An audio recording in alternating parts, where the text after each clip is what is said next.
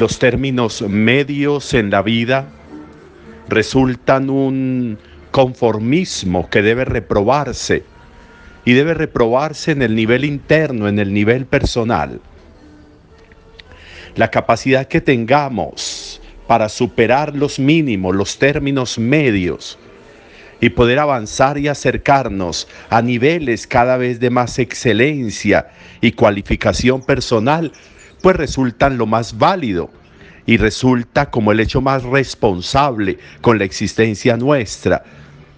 Conformarnos, conformarnos es reducirnos, conformarnos es cortar las alas, conformarnos es quedarnos en mitad de camino. Hoy leemos el libro del eclesiástico, hemos terminado el tiempo de la Pascua y comenzamos el tiempo ordinario. Un tiempo que el nombre lo indica, tiene que ver con el orden, con el orden diario, con lo cotidiano, con ordenarnos en la vida diaria, en el ejercicio del vivir. Y comenzamos o hemos leído hoy o leemos hoy un texto, una parte del texto del eclesiástico. Y utiliza una expresión que es muy interesante para lo que estamos diciendo. Dice que el hombre no solo debe estar vivo, debe estar vivo y sano. No es solamente tener vida, es la búsqueda de la sanidad. Y sanidad, sano, tiene el mismo origen de salud, de salvación el mismo origen. Significa que la vida solo en camino de salud, de salvación, es que vale la pena. Es que la vida es plena, más plena, más enorme, más grande, en la medida en que está en una búsqueda de salud, de salud que no es solo física, de salud que es personal, de salud que es del ser, de salud que es existencial. No es solamente buscar que no haya enfermedades en el cuerpo. A veces eso es lo de menos. Lo que tenemos que hacer es que el alma no se enferme, que el ser no se enferme, que el nombre nuestro, que la vida nuestra estén en caminos de sanidad, de salvación. Y por eso necesitamos buscar, necesitamos estar en búsquedas continuas y permanentes Necesitamos estar poniendo la vida en sintonía con ofertas que se nos hacen, pero sabiendo cuál es la más conveniente. Hoy encontramos en el Evangelio a este joven, al que hemos llamado el joven rico. Y este hombre, que dice el Evangelio que era muy rico, tiene deseos de búsqueda, de búsqueda. Y miren que el Evangelio lo pinta de una manera muy interesante. Marcos lo pinta diciendo que alguien corriendo se arrodilló ante Jesús. Corriendo. Esa es una expresión muy interesante, es una conjugación de verbo muy interesante para lo que nosotros estamos diciendo de la necesidad de una vida con salud, de una vida en salvación. Este hombre salió corriendo y se arrodilló ante Jesús. Entendía que Jesús era una opción importante, que Jesús era una opción válida para sus búsquedas. Y empieza un diálogo, un diálogo que es interesante. ¿Qué tengo que hacer para heredar la vida eterna? ¿Qué tengo que hacer para alcanzar la vida eterna? ¿Qué tengo que hacer? Y entonces ahí de nuevo llegamos a los términos medios, como si en la vida lo totalizante, lo válido, fuera lo que hacemos.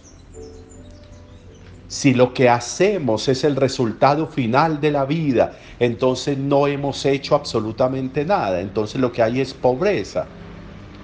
Si lo que hacemos es lo que marca mi identidad, entonces soy un NN, porque no figuro, no figuro en el concierto del camino de la salvación, no figuro, porque hacer no es lo que cualifica.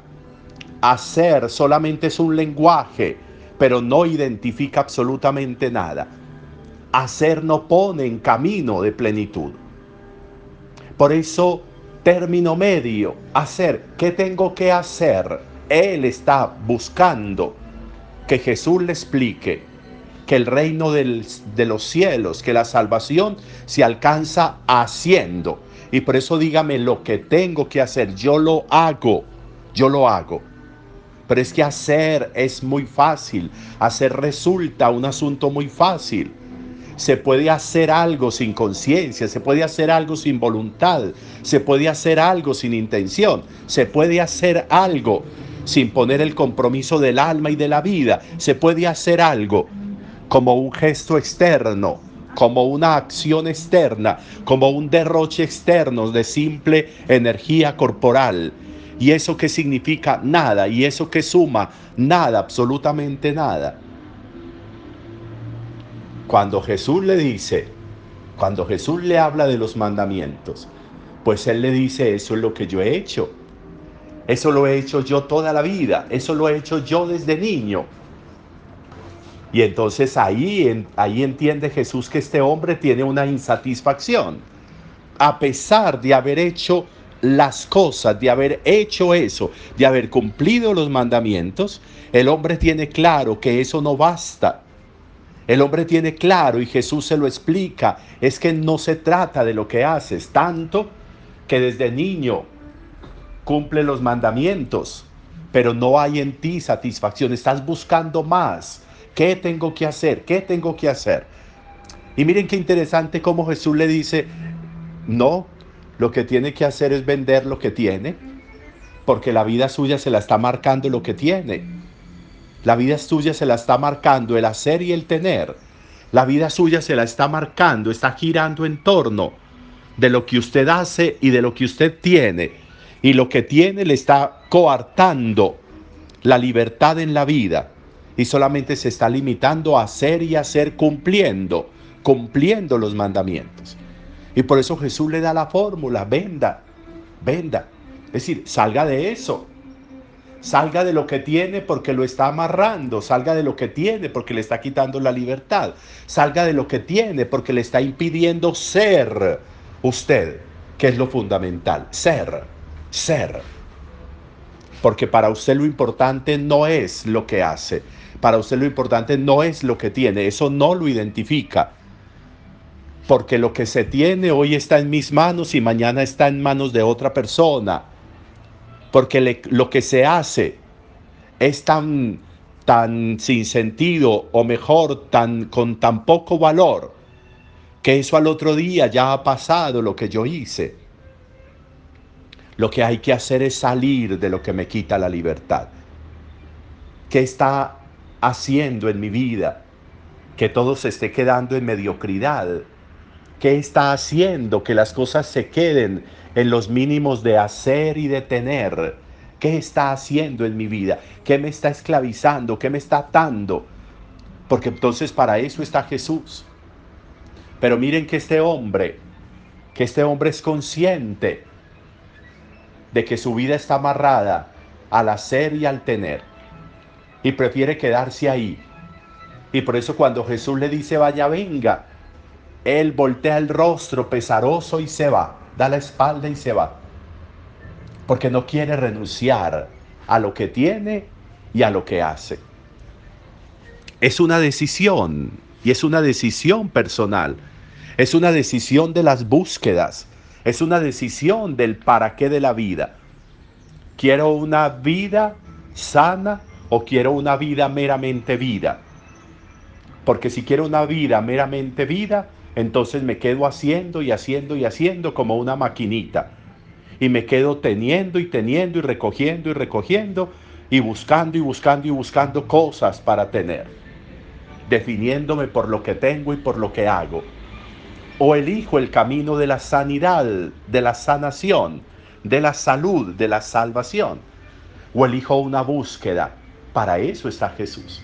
Este tiempo ordinario que hemos comenzado tiene que conducirnos allá, a que más que tener vida, tengamos una vida sana, una vida en camino de salvación. Eso es esencial. Aprovechemos entonces la palabra que hoy hemos leído y que escuchamos en la celebración para que nos sirva de oportunidad a nosotros. Un buen día para todos.